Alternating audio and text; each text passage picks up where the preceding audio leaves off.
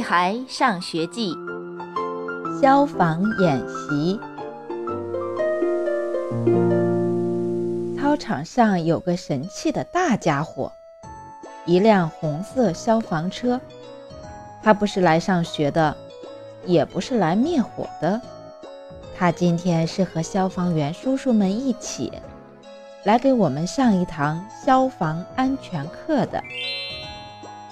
消防员叔叔可真威风，他们教我们如何拨打火警电话幺幺九，发生火灾时要怎么做，怎样使用灭火器和穿衣服。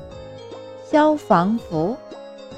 那么重，那么大的消防服，看得我们目瞪口呆。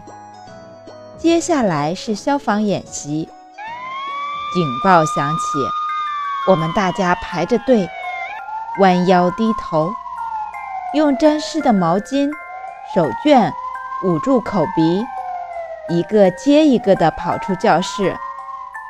胡小图没带毛巾。可这一点儿都难不倒他，他脱下袜子，捂住自己的鼻子和嘴巴。演习之前，田老师告诉我们，出教室后一律往右边走。我们一个接一个往右边跑，只有王天天一个人往左边跑，还一头撞在了消防员叔叔的肚子上，笑得我们肚子都疼了。演习结束后，最令人期待的时刻到了，就是参观消防车，当一回消防员。这可不是每个人都有机会的，全班只有一个名额，谁都把手举得高高的，希望自己是那个幸运儿。遗憾的是。被选中的竟然是擅长撞人家肚子的王天天。我用五袋牛肉干跟你换，行不？我小声哀求他。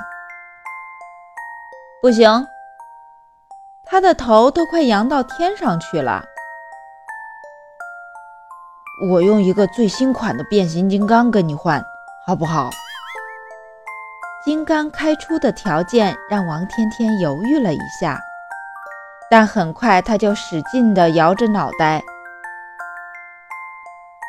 消防云梯那么高，上去的时候你可千万别睁眼睛，会头晕的，说不定还会掉下来。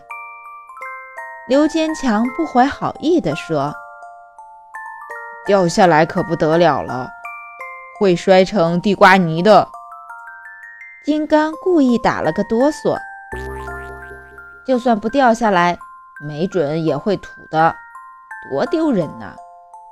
我在旁边添油加醋。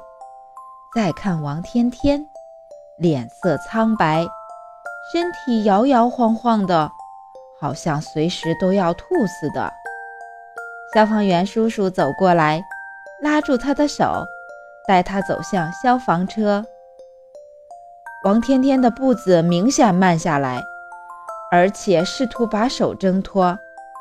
等站到消防车前，王天天的表情已经快要哭出来了。金刚冲他做了一个呕吐的表情。消防员叔叔抱起王天天，准备登上消防车，可王天天突然用力挣扎起来，还又哭又叫。不要！我不要去了。田老师跑过去接回王天天时，王天天突然趴在田老师身上呕吐起来。顶替王天天登上消防车的不是金刚，不是刘坚强，不是胡小图，也不是我，而是卜一萌。本章节到此结束，小朋友们再见。